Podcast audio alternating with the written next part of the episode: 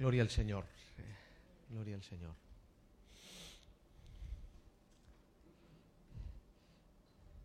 Yo no sé si vuestros retiros suelen ser así, pero si son así, llamarnos que vendremos a cada retiro.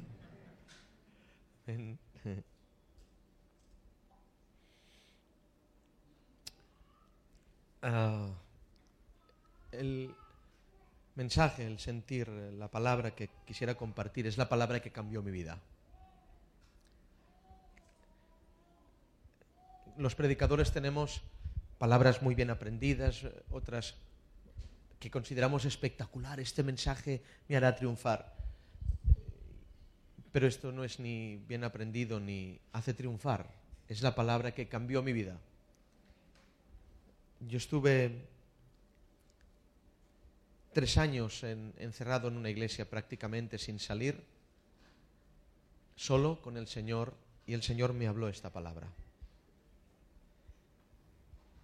Yo, el Señor y la palabra. Y, y cuando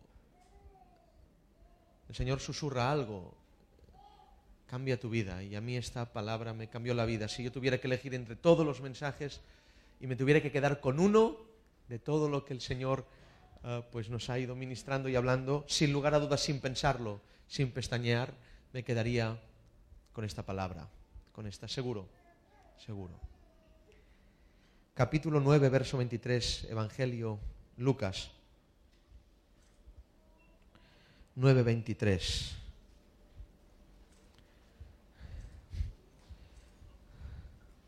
Lucas.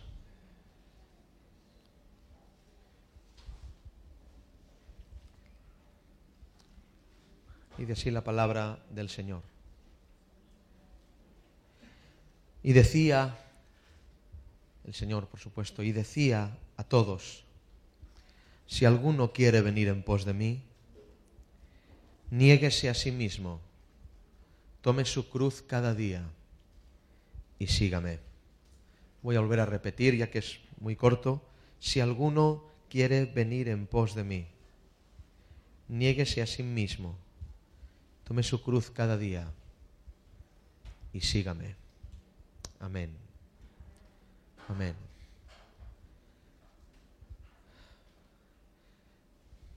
Este verso lo encabeza una verdad impresionante, que es, y Jesús decía a todos, a todos sin excepción, a los que sabían y los que no sabían, a los buenos y a los malos, a los ricos y a los pobres, a los argentinos y a los catalanes, a los chilenos y a los uruguayos, a los judíos y a los gentiles. Y Jesús decía a todos, a los de la prosperidad y a los de la no prosperidad, a los de la TBN y a los que no son de la TBN, a los americanos, a Obama, a Merkel, a Rajoy, a todos, sin excepción. Y si Jesús no te dijo eso, no te habló Jesús, porque esta palabra Jesús la dice a todos. El Evangelio es el mensaje más sencillo de la historia. Pero a la misma vez el Evangelio es el mensaje más misterioso de la historia.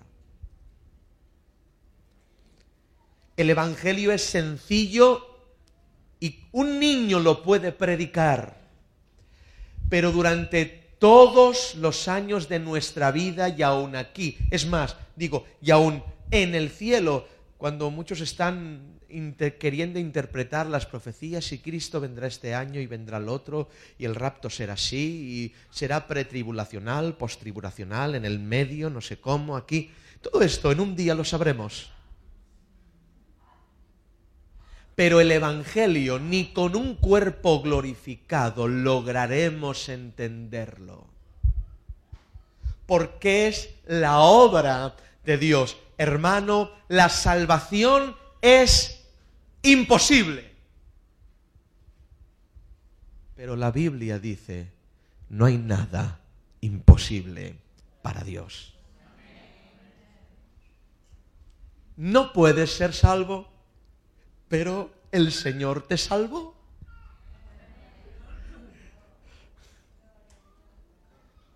No podemos heredar el cielo, pero si nos arrepentimos y creemos de todo corazón, es nuestra herencia. La salvación es imposible. Es por eso que la salvación es una cosa divina, no humana. No tiene ningún mérito por mi parte el ser salvo. Yo no hice nada. Quien se atribuya obras para salvación no ha, entendido el Evangelio. el Evangelio es una obra divina, exclusivamente divina. Es por eso que el Señor se aira cuando el hombre trata de manipular lo divino. Tuerce, cambia, disfraza. El Evangelio es el mensaje más profundo. ¿Por qué no hacemos algo?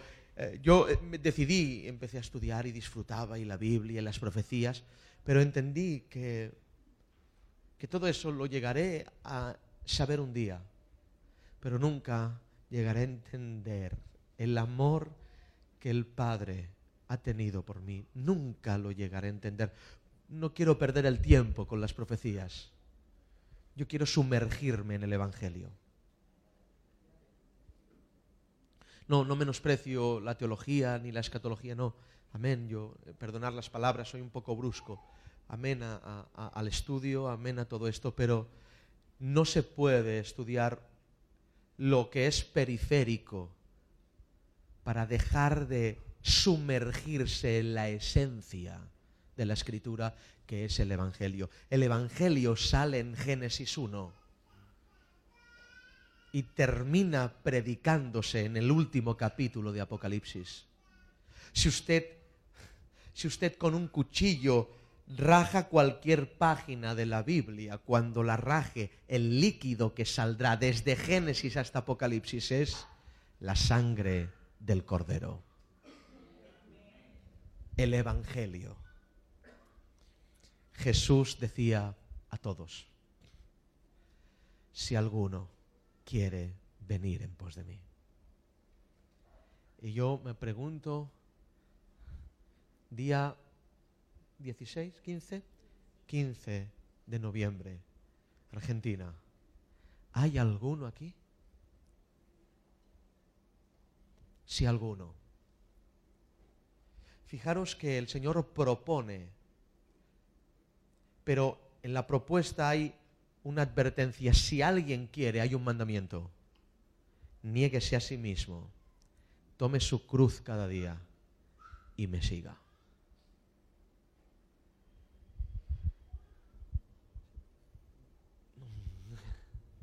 Yo no sé por qué lo digo esto ahora. Yo recuerdo que fui invitado a, una convención de pastores de toda la nación de España para predicar. Yo me había preparado temas para pastores. Y, sí, sí. Eh, predicó, bueno, no sé si es de por aquí, Sergio Scataglini. Sí, y yo prediqué luego. Al próximo día prediqué yo. Y eh, y cuando eh, el hermano predicó, impresionante, impresionante. Y yo al día siguiente, inquietado por el Señor y llorando y buscando, ¿qué hago yo? Porque Sergio Scataglini ha predicado y ahora yo, ¿qué, voy a decir, Señor? Y, bueno, el tema de David, tengo un tema para pastores de David, impresionante. Y el Señor me dice, no, predica el Evangelio. Y yo, no, Señor, no, es que, perdona, no, ahora no sé dónde estás, pero estoy aquí en una convención de pastores y son pastores. Predica el Evangelio. Señor, predica el Evangelio. Yo prediqué este mensaje. Y de verdad, hermanos, yo... Se levantaron unos 40 pastores para arrepentirse porque habían olvidado el Evangelio. Y confesaron, me tengo que arrepentir, he pecado, He olvidado el Evangelio, no lo he predicado. El Evangelio es la cenicienta en las iglesias. El Evangelio es todo lo que tenemos, todo lo que tenemos es el Evangelio. Yo no sé por qué empiezo así, pero es todo lo que tenemos, no tenemos nada más. Mira, hermano, ni tus hijos son tuyos, pero el Evangelio lo puede ser.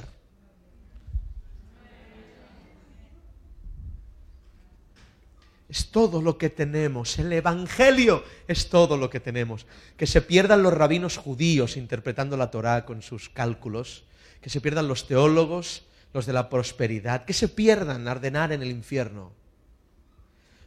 Es así, de verdad, no, no, es, falta de respeto. amo a las almas, amo a las personas, pero el Evangelio es insubstituible. Si falta el Evangelio, no hay iglesia. Yo empecé a predicar el Evangelio a los pastores y les decía, hermanos, he estado comiendo con vosotros este retiro y, he estado disfrutando. Era un retiro de pastores, una convención nacional. Y, tengo cosas en común en la carne en vosotros, pero mirad, si este mensaje no es común con vosotros, ustedes y yo no somos nada igual. No somos hermanos. ¿este chaval está loco o qué? El Evangelio es todo lo que tenemos. tengo, tengo, traigo dos noticias de Barcelona. Dos. Dos. Yo primero no, me, he, dicho a lo que me dedico. Yo me dedico a pescar. Pesco almas, ¿eh? Es, mi, Es a lo que me dedico. Yo trato de, de rescatar a gente de las iglesias me dedico a eso. Yo creía que con mi testimonio, tenemos tiempo, ¿verdad? Yo creía que con mi testimonio a mí el Señor me llamaba a las calles, a sacar a gente, porque eh, el que os habla, pues eh, un desastre, yonki, eh, drogodependiente, tirado por las calles, buscándolo por los hospitales, por las comisarías, daba una mala vida a esta mujer tan guapa, tan hermosa. Yo tenía a mi hijo en la mano derecha y en la mano izquierda droga y no podía vencerlo, era imposible. Yo robaba, yo eh, vivía en un primer piso, recuerdo que me encerraba para no salir, tiraba las llaves, pero era tan grande lo que había aquí dentro que me descolgaba, jugándome la vida, me descolgaba, trepaba y me iba. Estaban buscándome por los hospitales, las comisarías, sobredosis, etcétera, etcétera, etcétera. Y llegué a una iglesia y y entré y dije, si es verdad, si esto es verdad, quítame lo que tengo. Un pastor tartamudo oró por mí, de verdad, no sabe hablar. Y desde aquel día mi vida cambió. ¿Cómo, cómo, cómo no voy a darle yo mi vida a Él? ¿Cómo no voy a morir por Él? ¿Me va a importar más mi bienestar o incluso mi familia? Porque hay quien de su familia hace un ídolo. Y de sus hijos hacen ídolos. Y de la iglesia se hace un ídolo. Dios va a romper las piernas de todos los ídolos. Lo va a hacer. Y si te hiciste un ídolo de, oh, esto es nuestro, eh, Él es celoso. Y como mires antes a la iglesia que a Él, la va a destruir. Porque Él requiere toda la atención. Traigo dos noticias. Una es muy buena y una es muy mala. ¿Queréis la noticia buena? La noticia buena es que Dios está aquí. La noticia buena es que Dios está aquí. Pero también tengo una noticia mala. Y la noticia mala es que Dios está aquí. Es una muy buena noticia o es una muy mala noticia, depende en la línea de la verdad que usted se encuentre. La venida del Señor será la mejor noticia para los suyos, será la peor noticia para los que no son suyos. La presencia del Señor da vida a los suyos, ahoga a los que no son. decía a todos, si alguno quiere venir en pos de mí, niéguese a sí mismo, tome su cruz cada día y sígame. Yo preguntaba cuando ministraba este mensaje, ¿cuántos aman el reino de Dios y de los cielos? ¿Cuántos? Todos, amén, amén, amén, amén. ¿Y cuántos aman su cruz? Y todos creían que estaba hablando de la cruz de Jesús. Y no, la cruz de Jesús es muy fácil de amar porque la llevó Él. Pero el Señor nunca habló de que llevaras la suya. Él habló de que llevaras una diseñada especialmente para ti. Y de esto vamos a hablar. ¿Cuánto vale una casa en Buenos Aires? En Barcelona vale mucha plata. Mucha, mucha. Es más, eh, necesitas eh, tener no solo el dinero, sino un aval bancario, una estabilidad económica. Necesitas tener muchas más cosas, no solo dinero, muchas más cosas. Y después de mucho esfuerzo, de haber trabajado, de pagar autónomos, etcétera, etcétera, etcétera, esa casa que te compras, que te vas a empeñar toda la vida para pagarla, no te exime de enfermar, no te exime de ser robado dentro de la casa, no te exime de, pasarlo mal, no te exime de una ruptura. Es un, esfuerzo muy grande el que se hace para comprar una casa en Barcelona o en, Buenos Aires, pero no te exime de dificultades, no te exime de enfermedades, no te exime de, de ser robado, etcétera, etcétera, etcétera. La pregunta es, si una casa aquí vale tanto, tanto, tanto, ¿cuánto vale una casa allí? Porque de esto se trata, hermanos. Al final de todo, se trata de esto, de que creemos en una vida eterna, de que creemos que esto se acaba, de que nuestro fundamento no está aquí, sino allí, de que somos peregrinos en esta tierra, de que estamos de paso, de que queremos alcanzar aquello, queremos llegar allí. De esto se trata. Y si una casa aquí vale tanto dinero, ¿cuánto vale una casa allí? Bueno, solo hay bastantes diferencias. Las casas de aquí no te eximen de enfermar, pero allí no hay enfermedades. Las casas de aquí no te eximen de padecer dolores, pero allí no hay dolores, ni llanto, ni clamor. ¿Cuánto vale una casa allí? Y este es el tema. Hay una firma que paga la casa y es la rúbrica de la cruz. La cruz paga tu casa en el cielo. Solamente el Evangelio de la cruz, solamente el negarse a uno mismo, el tomar nuestra cruz y el seguirle, eso es evidencia de salvación. Evidencia de salvación. Reivindico públicamente el Evangelio de la cruz. Me río de la enseñanza talibana islámica. Me río de los que se tiran en un avión a suicidarse y a matar gente. ¿Por qué? Porque ellos lo hacen, hermanos míos. Por un paraíso nosotros lo hacemos por un rey. Es muy distinto hacerlo por una vida mejor que hacerlo por el amor de un rey.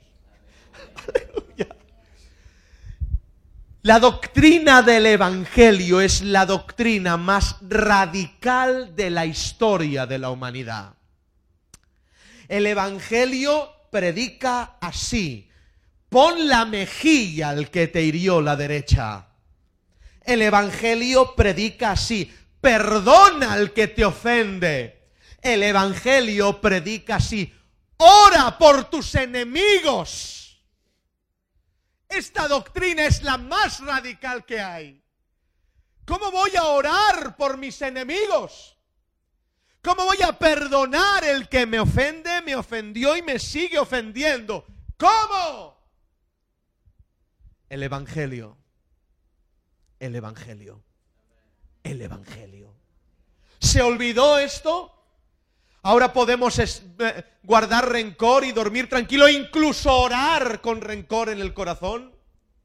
Se olvidó esto. Se olvidó de, que no se ponga el sol sobre nuestro enojo y cuando tengamos algo contra un hermano, reconciliarnos con él. Se olvidó esto. Hoy no importa. Lo que importa es tener razón y por las razones vienen las quimeras. Quimeras significa luchas, guerras, batallas. Yo no sé por qué hablo esto, pero yo voy a hablar. No sé por qué estoy diciendo esto, pero yo lo voy a decir.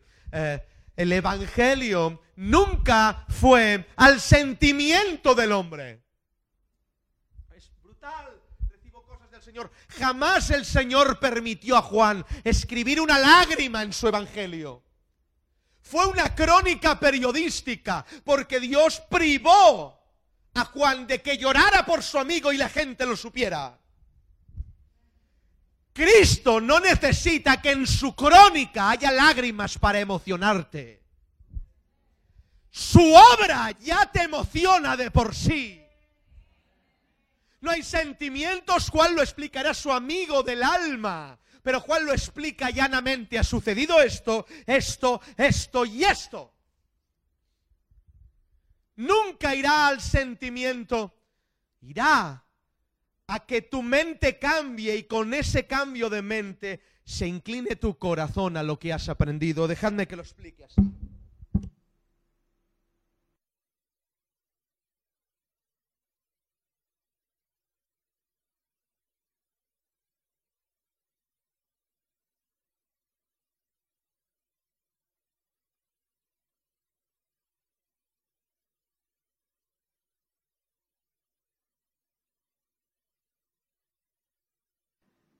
Si no sentimos, ya no ha sido bueno el culto. Aleluya. Es más, hay gente que si no siente, cuando se arrodilla y ya no siente, se levanta. ¿Me podéis decir dónde está esto aquí? ¿Me podéis decir dónde está esta enseñanza? Esa enseñanza es falsa, pero nosotros venimos a la iglesia a sentir. Y si no siento ha sido un fracaso. Nunca, jamás ha existido esto en la historia de la iglesia. Solo en esta época sensual de la cual Judas habla, estos son los sensuales, los que se apacientan a sí mismos, fieras ondas del mar que espumean su propia vergüenza, árboles otoñales desarraigados, dos veces muertos. Gente que necesita sentir para seguir a Cristo. No necesitas sentir nada, necesitas saber.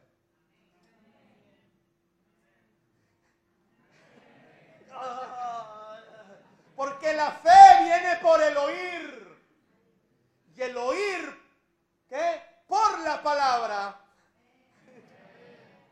Yo siempre había confundido este verso y había dicho, la fe viene por el oír y el oír la palabra. No dice eso. Dice, hay una preposición, dice, la fe viene por el oír y el oír por la palabra. Es decir, hay gente que no puede oír porque no tiene la palabra. por eso es sordo. Y no puede evolucionar su fe porque no ha sido derribado por el tiro de la palabra. Sentir no significa nada. Hay gente que siente mucho rabasaya, pero no es cristiano. No es creyente ni es discípulo. Gente que necesita con mucho respeto, perdonarme, pero es que yo lo veo por donde voy, allí donde me lleva el Señor. Gente que viene al culto a recibir su dosis de sentimentalismo y si no me hacen sentir, me voy. No tiene nada que ver el sentir con que la presencia esté. Oh, oh Señor, no sé por qué me llevas por aquí, tú sabrás. Jesús estaba en las bodas de Caná, sentado. Aún antes de que el, agua fuera convertida al vino, Él estaba ahí. Que el agua no se convierta en vino no significa que Él no esté. A veces Él quiere sentarse y miraros. A veces Él prefiere el reposo que el hacernos sentir cosas. No siempre el novio tiene que estar bailando con la novia. Es muy significativo lo que estoy hablando. No siempre tiene que ser eso, oh, he sentido. ¿Sabéis? Estamos acostumbrados a dar de comer a lo que sentimos, no a lo que sabemos. Y al dar de comer a lo que sentimos, lo que sentimos crece y se come a lo que sabemos.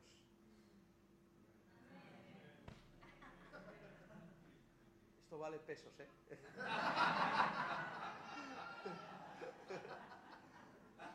lo que sentimos se come a lo que sabemos.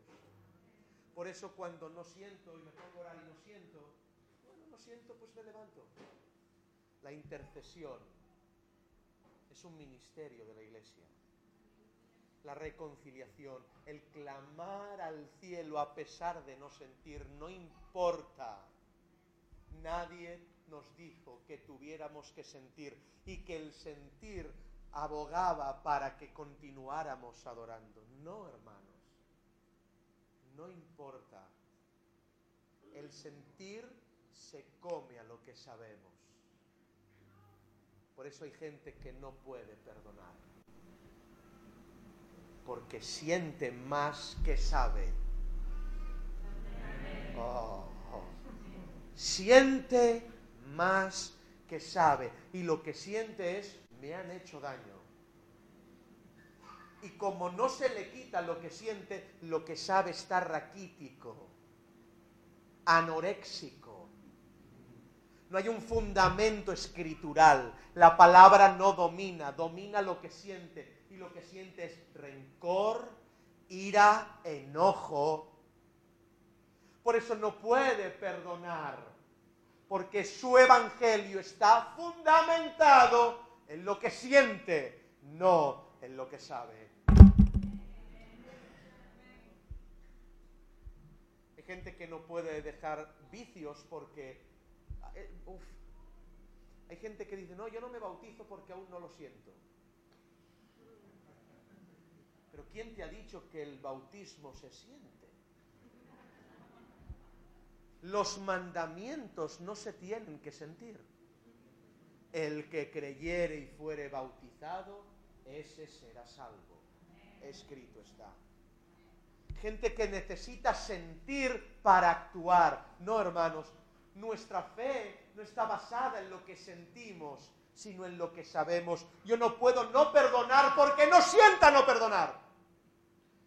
Yo sé que si yo no perdono mi hermano, Jesús no me perdona a mí. Y no voy a sentirlo, porque el perdonar no es un sentimiento, es una decisión.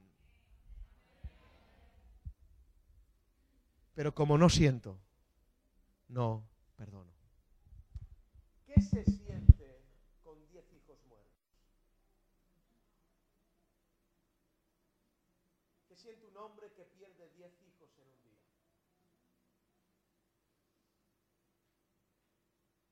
Llora uno, pasa al otro féretro, en un solo día llora al otro, en ese mismo día al otro, al otro y al otro y así a diez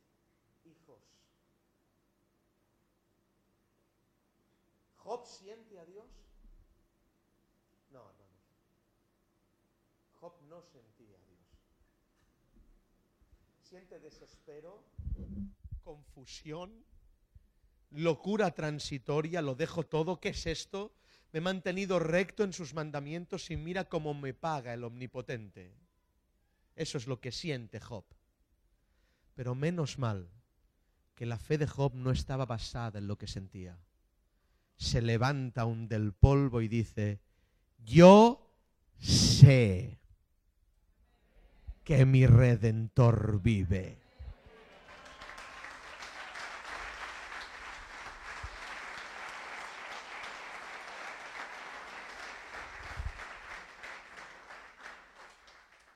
¿Sabes o sientes? Esto no entraba en el guion. Primera de Pedro 4.1. Puesto que Cristo ha padecido por vosotros en la carne, armaos también vosotros del mismo pensamiento. Wow. No dice sentimiento.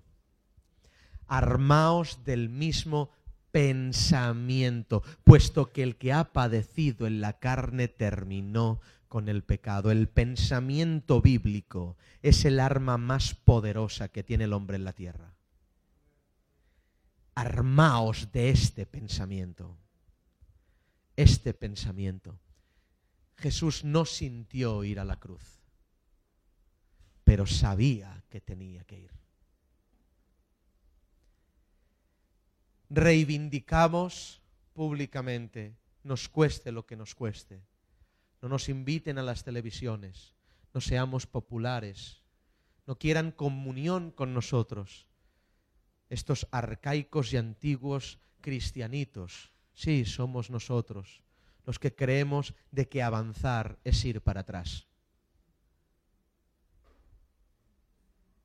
Los que creemos que las sendas antiguas son la verdad. Los que creemos que el Evangelio es incambiable y que no se puede sustituir. Reivindicamos, hago una moción de censura hacia todos los demás Evangelios.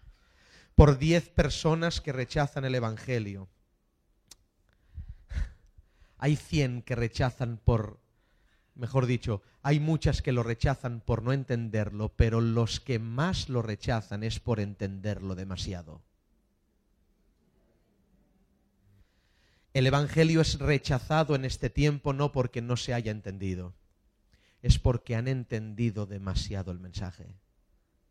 Y el mensaje es morir a uno mismo, el mensaje es derrotar el humanismo de las iglesias. El mensaje es acabar con el ego de uno mismo y entronar a Jesús en nuestro corazón. Ese es el mensaje. Como dijo el poeta, sin cruz no hay gloria alguna, ni con cruz eterno llanto. Santidad y cruz es una. No hay cruz que no tenga santo, ni santo sin cruz alguna. Evangelio cruz es lo mismo. No puede existir una iglesia sin el Evangelio.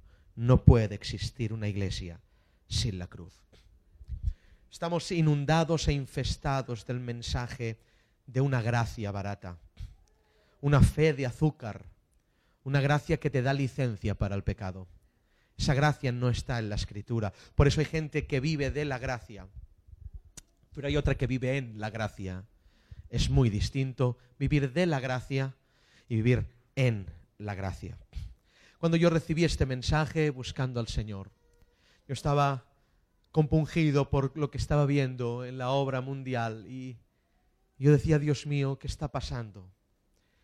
Y el Señor como que me hiciera preguntas y, yo entendía la gracia de una manera y me hice esta pregunta, ¿habrá gracia sin cruz? Y al principio de la pregunta la respuesta es no, pero cuando uno lee, entiende que sí, que la gracia está aún sin haber cruz. Dejadme que me explique. Hay gente que recibió milagros de la gracia y no llevó ninguna cruz. Increíble, increíble. Esto es tremendo. Es decir, la mujer sinofenicia fue sanada su hija y os puedo preguntar qué cruz llevó. Los cinco mil que comieron en aquel lugar, sin contar mujeres ni niños, recibieron un milagro de la gracia. El Señor les otorgó un milagro. La pregunta es, ¿llevaron alguna cruz? ¿Vivieron de la gracia? ¿Comieron de la gracia? ¿Disfrutaron de la gracia? Pero no llevaron ninguna cruz. La gente en las bodas disfrutó del milagro, pero no llevó ninguna cruz. Y la pregunta es, ¿alguien sabe si la sirofenicia es salva? ¿Alguien sabe si los cinco mil fueron salvos? ¿Alguien sabe si todos los que recibieron el milagro en las bodas de Caná son salvos? Nadie puede certificar la salvación de ninguno de ellos. Es decir, vivieron de la gracia, pero no en la gracia. Recibieron milagros por estar junto a Jesús, pero nadie puede decir si uno de ellos es salvo. El Evangelio moderno es vivir de la gracia. Vamos a pedir y recibir. Vamos a hacer esto y lo otro. Vamos a eh, tenemos deseos y queremos que el Señor nos los cumpla. Frotamos la lámpara de Aladino y venga, Señor, haz y bendice y declaro y decreto. Impartición. Infierno.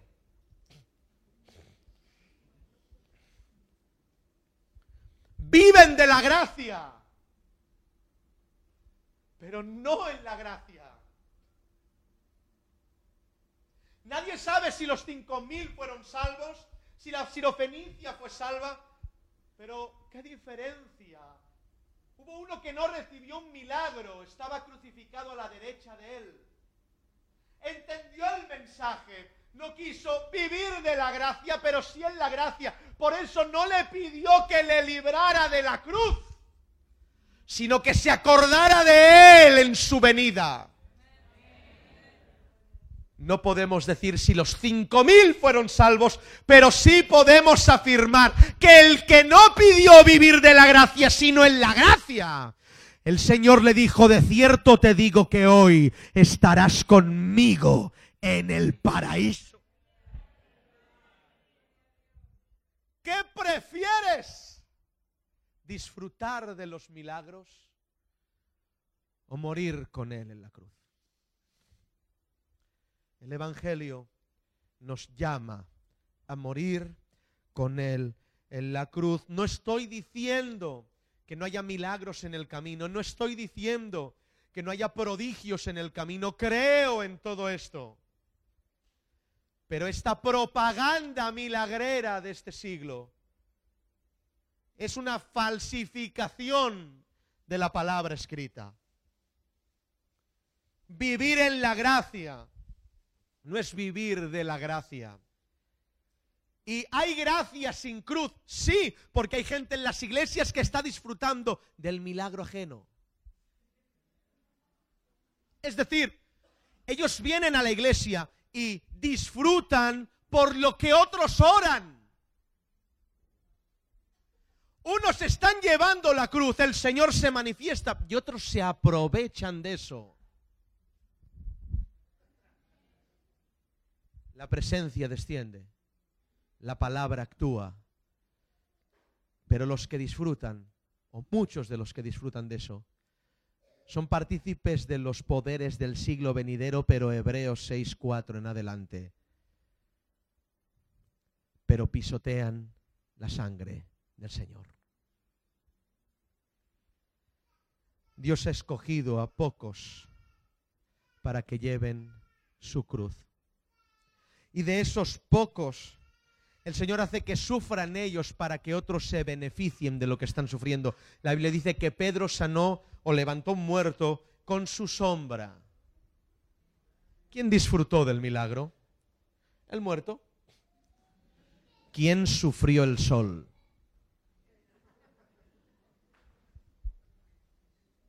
Señor te llama a ti, y ya me pongo serio, a sufrir el sol para que los muertos se levanten.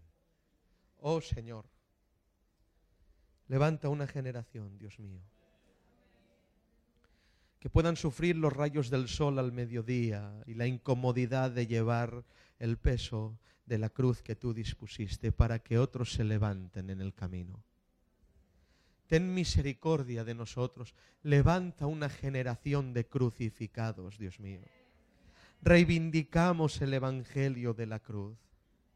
Reivindicamos este mensaje polémico, con Cristo estoy juntamente crucificado y ya no vivo yo, sino Cristo vive en mí. Y lo que vivo en la carne lo vivo en la fe del Hijo de Dios que dio su vida por mí reivindicamos el mensaje de Mateo 10, el que ama a su padre más que a mí, no es digno de mí, el que ama a su hijo más que a mí, no es digno de mí. Si alguien quiere venir en pos de mí, tome su cruz, nieguese a sí mismo cada día y sígame, y sígame, y sígame. En la última fiesta una de las últimas palabras que el Señor ministró públicamente. Era la fiesta de los judíos y vinieron unos griegos para ver a Jesús. Y le preguntan a Felipe, ¿dónde está Jesús? Queremos verle, queremos estar con él. Y, Felipe, un momento, que voy a preguntar. Era una fiesta. Señor, hay unos griegos que quieren verte. El Señor los hace pasar y cuando los griegos están delante de Él, les dice así, ha llegado la hora para que el Hijo del Hombre sea entregado. No cruza palabras, solo dice esto.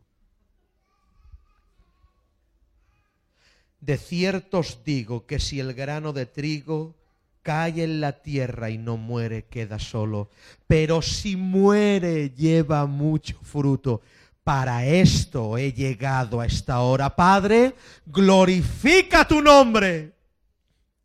Entonces vino una voz del cielo y dijo, lo he glorificado y lo glorificaré otra vez. Los griegos, se me eriza la piel, los griegos querían ver la cara del Evangelio. Y cuando tienen la cara delante, Jesús les muestra que la cara del Evangelio es la cruz. En esta moneda es una moneda de cruces. Si quieres venir a ver la cara de Jesús, te encontrarás con su cruz. Es su cara. La cara del Evangelio es la cruz en una fiesta. En una fiesta habla de muerte y le queda bien. Nosotros en la fiesta hablamos de fiesta y no nos queda bien. Pero él en la fiesta habló de muerte y cuando él habló de muerte en la fiesta, se oyó la voz del Padre. ¿Cuántos quieren que en su fiesta se escuche la voz del Padre? Yo lo quiero. Yo quiero que se escuche la voz del Padre. La voz del Padre se escucha en la fiesta cuando se habla de muerte. Leo, ayúdame. De muerte.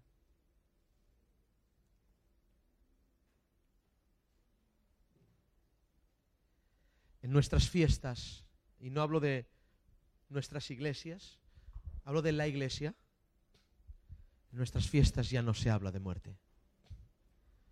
Por eso el Padre no se escucha. Porque cuando en nuestras fiestas se habla de muerte, la voz del Padre se escucha. Hay una fiesta que te lleva a la muerte, pero hay una muerte que te lleva a una fiesta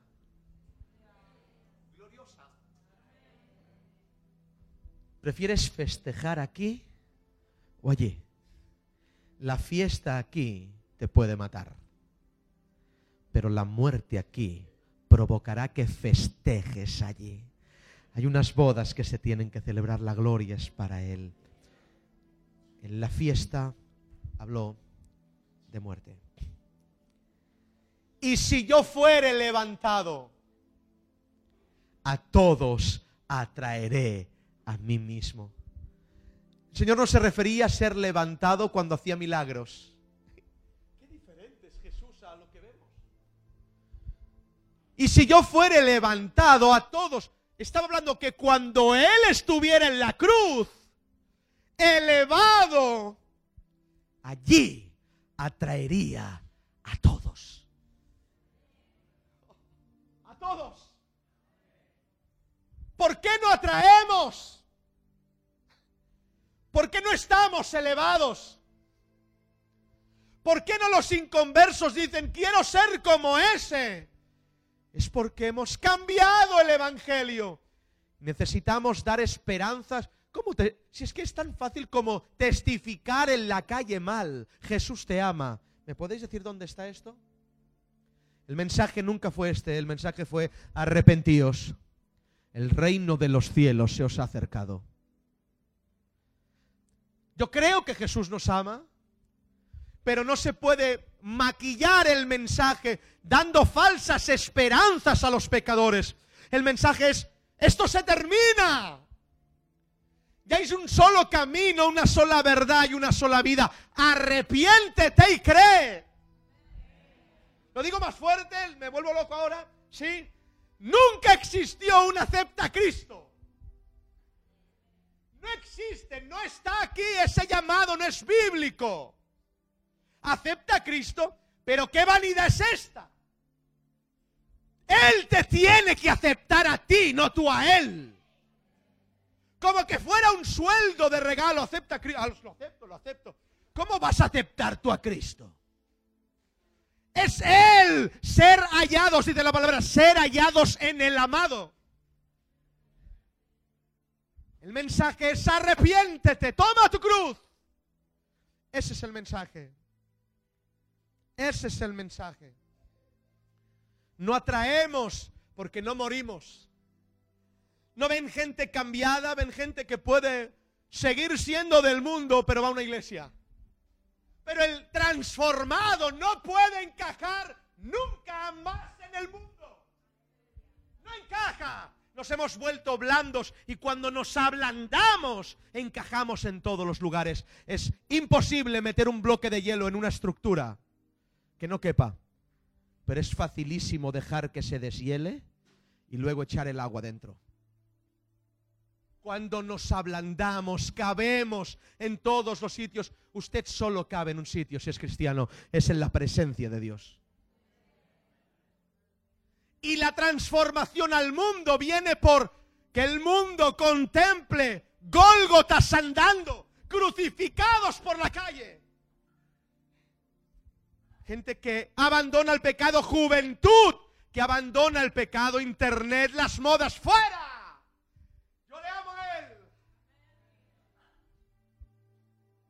Este es el mensaje. Oh, recuerdo al anciano Jacob, cientos y cientos años de antes que todo esto pasara. Tiene que orar por sus hijos y ya desvaría, como que no desvaría, eh, pero ya es una, una palabra que uso. Y ora por Rubén, ora por Simeón, ora por Gad, ora por Aser, ora por Neftalí. Pero cuando llega Judá, le pone la mano a Judá. Judá dice, cachorro de león. Dice, se encorvó el león y se echó. ¿Cómo? No, Jacob, que te has equivocado. Que el león no se encorva y se echa. El león saca pecho y ruge. Pero Jacob habló lo que habló. Como que la profecía no se cumplía.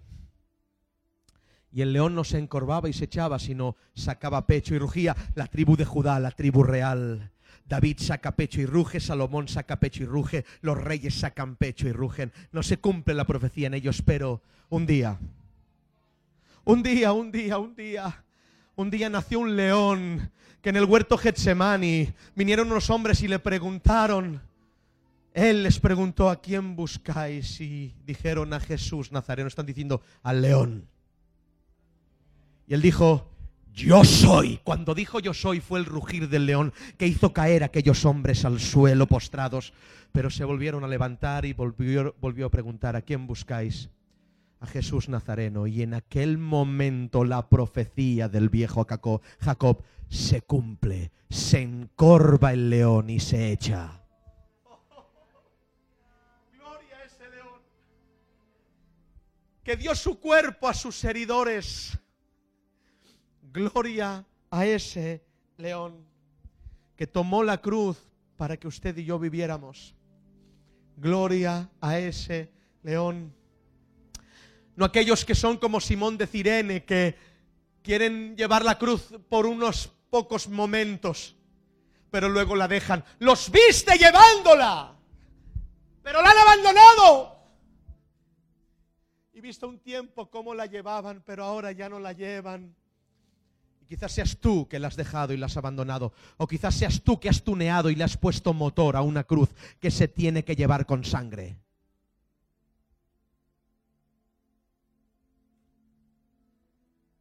¿Saben por qué Simón de Cirene abandonó la cruz? Fijaros, Simón de Cirene recibió un mensaje, el mismo mensaje que Simón Pedro. qué brutal es esto. ¿Cuál fue el mensaje? Lleva la cruz. Simón de Cirene le dijeron, lleva esa cruz. Y la llevó. Simón Pedro le dijeron, lleva la cruz. Y la llevó, pero Pedro murió en ella. ¿Por qué? Fácil. Porque a Simón de Cirene se lo dijeron los romanos y a Simón Pedro se lo dijo Jesús. ¿Cuánta diferencia hay? Cuando te lo dice un romano no le haces caso, pero cuando te lo dice alguien que va a morir en ella, tienes que comerte el mensaje. En mi Biblia, cuando el mensaje lleva la cruz, se le dice a Simón de Cirene, está en letras negras. Cuando lleva la cruz, se le dice a Pedro, está en letras rojas. ¿Cómo son tus letras, hermano? ¿Puedes predicar el Evangelio? ¿Estás llevando la cruz? Si no, mejor que no digas el mensaje si no la llevas. Porque las letras negras no convierten a nadie. Son las letras rojas del testimonio de hombres y mujeres que están llevando la cruz, subiendo a un monte y siendo crucificados. Gloria tenga su nombre. Abraza tu cruz. No la de Jesús, la tuya. La cruz era lo contrario de lo que Jesús era.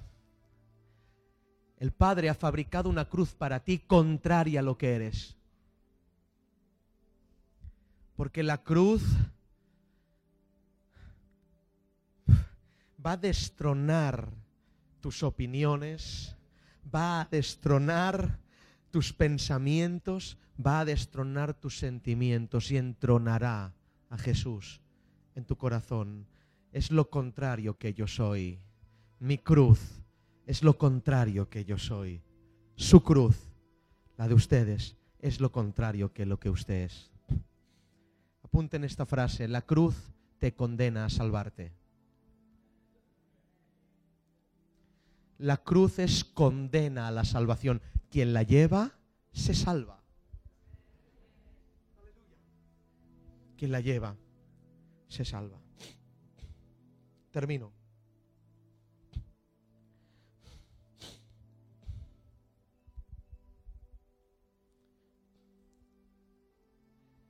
Cuando yo recibí este mensaje,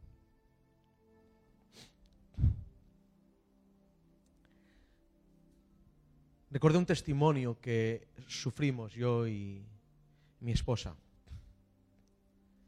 Teníamos un familiar muy bravo, bravo, espero que entendáis, un hombre bravo, agresivo, inconverso, drogadicto, fuerte, en peleas, en quimeras. Un día nos llamaron muy tarde, era la madrugada, que había tenido un accidente en moto estaba a punto de morir en el hospital. Joven, 30 años, fuimos a verlo. Los médicos dijeron, no podemos hacer nada, intentaremos hacer algo, pero es que con su cuerpo ha destrozado un taxi, un coche entero. Eh, no sabemos cómo está vivo, cómo no se ha partido por la mitad. La verdad es que lo hemos abierto y, está los órganos eh, movidos de todos los sitios y no sabemos cómo hacer para que para que viva. Estuvieron horas, horas, horas, horas operándolo y no lo sacaron del quirófano hasta tres días después. A los tres días ese hombre lo pusieron a la UCI y en la UCI a los primeros días estaba sedado, bien sedado y en esos días yo recuerdo que él no hablaba, no hacía nada, pero después tuvieron que irle quitando el medicamento poco a poco para que despertara. Y al despertar, convulsionaba del dolor, convulsionaba del dolor. En esos momentos yo fui al médico y le pregunté, ¿por qué ocurre esto? Y dice, estamos intentando quitarle poco a poco el medicamento para que reaccione, pero yo entraba y lo veía llorar y me decía, sí, me duele. Era un hombre que se había peleado y, y había ido a casa sangrando y nada le dolía Es decir, si decía que le dolía es que estaba rabiando por el dolor. Yo iba al médico, escuche, mire, usted es médico, haga que se calme los dolores, por favor, lo está pasando muy mal, que se calme. Y el médico me decía, no puedo, yo, pero que calmen los dolores. Usted es médico, está hecho para esto, para que se calmen los dolores. Y él me decía, no puedo hacerlo, por favor, haga que sus dolores se calmen. No puedo hacerlo. Yo le pregunté por qué. No olvidaré nunca esta frase. Me dijo, porque solo el dolor pondrá los órganos en su sitio. Lo que no pudo hacer la cirugía, lo hizo el dolor. Hoy los órganos de la iglesia están totalmente desordenados porque desapareció el dolor del Evangelio. Pero si permitimos que vuelva el dolor, Solo el dolor pondrá los órganos en su sitio. Solo el dolor ordenará el cuerpo. Deja que el dolor venga a tu vida. Yo sé, entendedme. Deja que vuelvas a sentir el peso de la cruz. Esta es la historia con cruz. Pero ¿os imagináis una historia sin cruz? Vayamos un momento un minuto a ver la historia sin cruz. Acompañadme al Gólgota. En el, Gólgato, en el Gólgota no hay hoyos en la tierra, no hay sangre vertida, son un par de borrachos discutiendo de cosas absurdas. ¿Dónde está Jesús? Vayamos más para atrás, quizás esté en la fortaleza Antonia, con Poncio Pilato, pero los romanos están hablando, no hay látigos ensangrentados, en el patíbulo de la tortura tampoco hay sangre, no hay sufrimiento. ¿Dónde está Jesús? Estará con Pilato siendo interrogado, pero vamos a ver a Pilato y un detalle, tiene las manos sucias. Y su mujer duerme plácidamente, no es atormentada. ¿Dónde está Jesús? Quizás esté en el mar de Galilea. Pero vamos al mar de Galilea y encontramos a un tal Simón que está limpiando las redes porque no ha pescado nada. ¿Dónde está Jesús? Quizás esté en los templos. Vamos al templo. En el templo vemos a la mujer encorvada, a los fariseos predicando con esa deshonradez.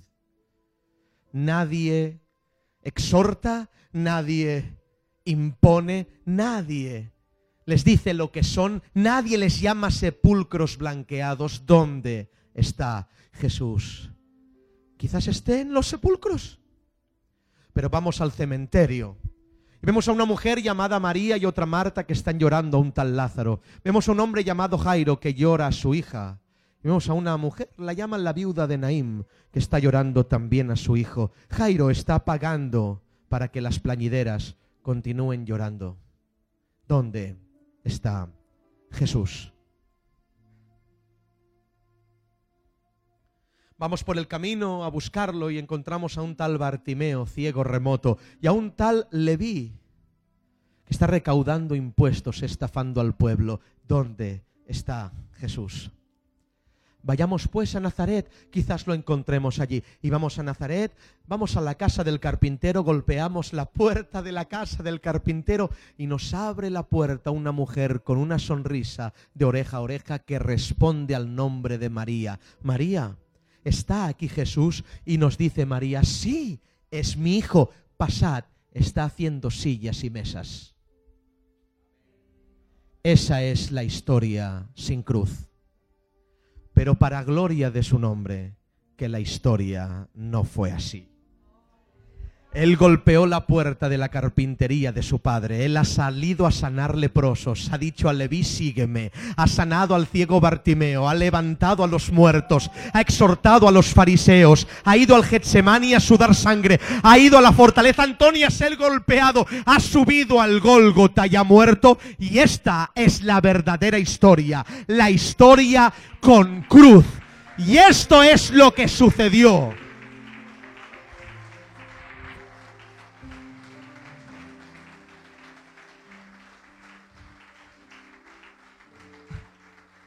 Cierra tus ojos ahora.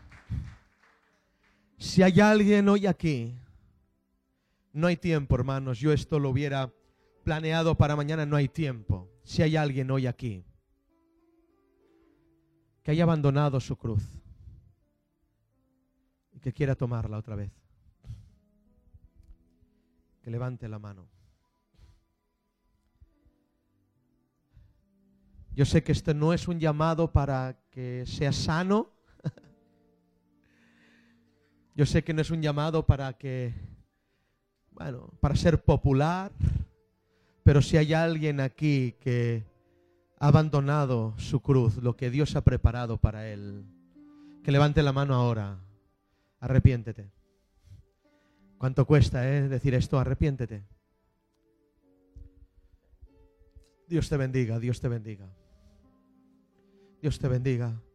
Dios te bendiga. Oh, hermanos, hoy es el día de abrazar la cruz. Aleluya. Oh, sin cruz no hay gloria alguna. Vamos a firmar la historia.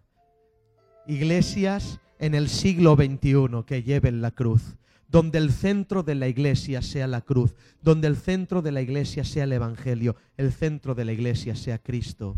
Cristo, Cristo, no el hombre, Cristo, no la iglesia, Cristo, no el sistema, Cristo, Cristo. Si hay alguien que abandonó su cruz ahora, los que hayan levantado la mano y hayan sentido este llamado, que se pongan de pie.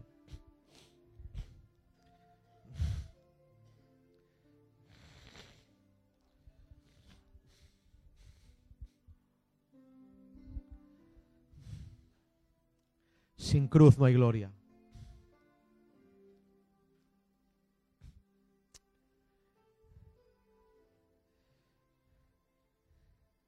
¿Será así lo que dice este predicador de Barcelona? Ahora le pido al Espíritu de Dios que dé testimonio de las palabras que he dicho y si no son de Él, que las quite ahora. Pero si son de Él, que se hinquen en el corazón y te quebranten. Si alguno quiere venir en pos de mí.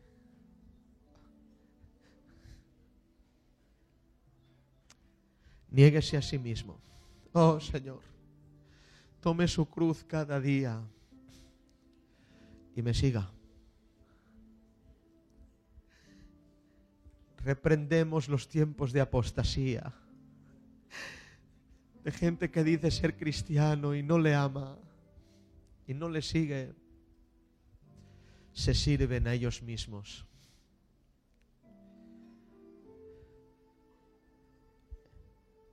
Dios es carpintero de cruces. Hoy Él te vuelve a entregar su regalo más preciado. Puedes morir donde su Hijo murió. Oh, tú estás aquí, Señor, tú estás aquí, tú estás aquí. No es sentir, es saber. Es que no siento nada, pastor. Mi pregunta es, ¿lo sabes? Ármate del pensamiento. Primera de Pedro 4.1, ármate del pensamiento. El pensamiento bíblico es nuestra arma más poderosa. Eso es guerra espiritual, el pensamiento bíblico. Es guerra espiritual. Es guerra espiritual.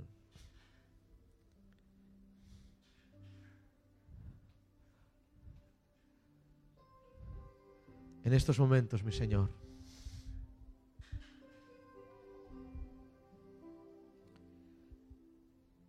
Te ruego que otorgues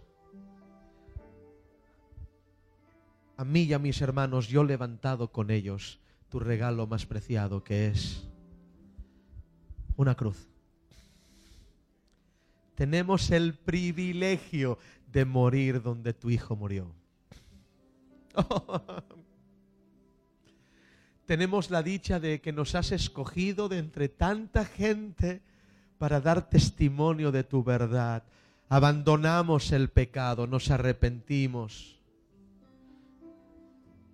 Mi evangelismo barato, mi querer simular lo que no soy. Y veo que la gente me valora, pero es una imagen que doy cuando tú sabes que estoy lejos de ti. Pero hoy me acerco a ti, arrepentido, me arrepiento, Señor. Oh, cuánto poder hay en este lugar ahora. Me arrepiento, Señor. Ahora todos vamos a orar, todos juntos. Aleluya. Oramos.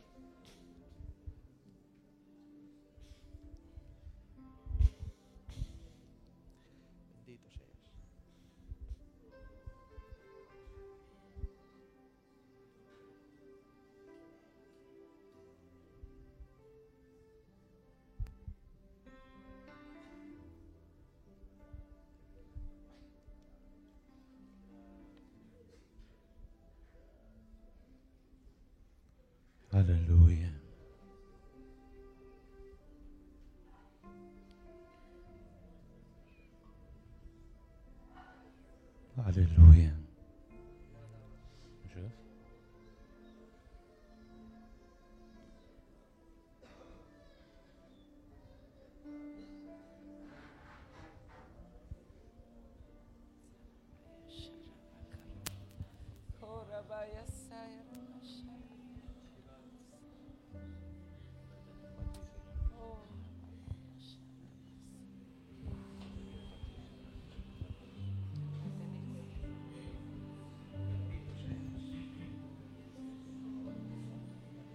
Aleluya.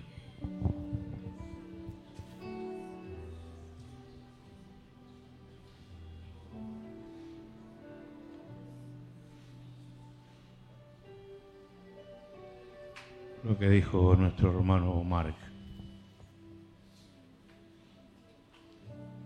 La palabra que cambió su vida.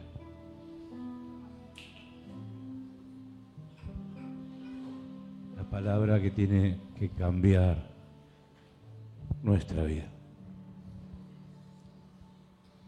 Sin la palabra de Dios estábamos muertos en delito y pecado.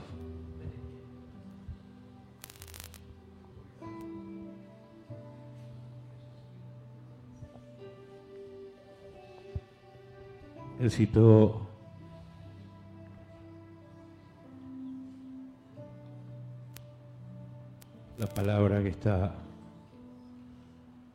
Lucas 9:23.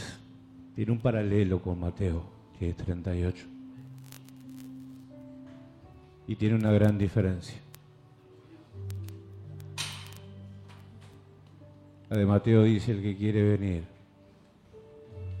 en pos de mí. Nieguese a sí mismo, tome su cruz y sígame. La de Lucas tiene un agregado. El que quiere venir en pos de mí, nieguese a sí mismo, tome su cruz cada día. Cada día muero. Cada día tomo mi cruz. Había un pastor que decía, es tan lindo el Evangelio. Pero lástima que es tan cotidiano. Es todos los días. Todos los días tenemos que tomar nuestra cruz. Y tenemos que reconocer y sincerar nuestro corazón y decirle al Señor que muchas veces no es así. Muchas veces reina nuestro yo y no el Señor y no queremos cargar la cruz. Yo te invito a que cantes esta canción. Pertenezco a ti, Señor Jesús. Necesito que tiene que haber un arrepentimiento genuino en cada uno de nosotros. Y volver a esa cruz. Ese amor que no se puede olvidar. Aleluya. Pertenezco a ti, Señor Jesús. pero que lo puedas cantar con todo tu corazón. Y si es necesario postrarte, arrodillarte, con corazones sinceros, dice la palabra que nos tenemos que acercar al trono de la gracia. Aleluya. La palabra de Dios, la palabra de la cruz, es la que cambia nuestra vida. Amén. Pertenezco a ti, Señor, que haya ese arrepentimiento en esta tarde, noche. Aleluya. Aleluya. Pertenezco a ti, Señor Señor Jesús.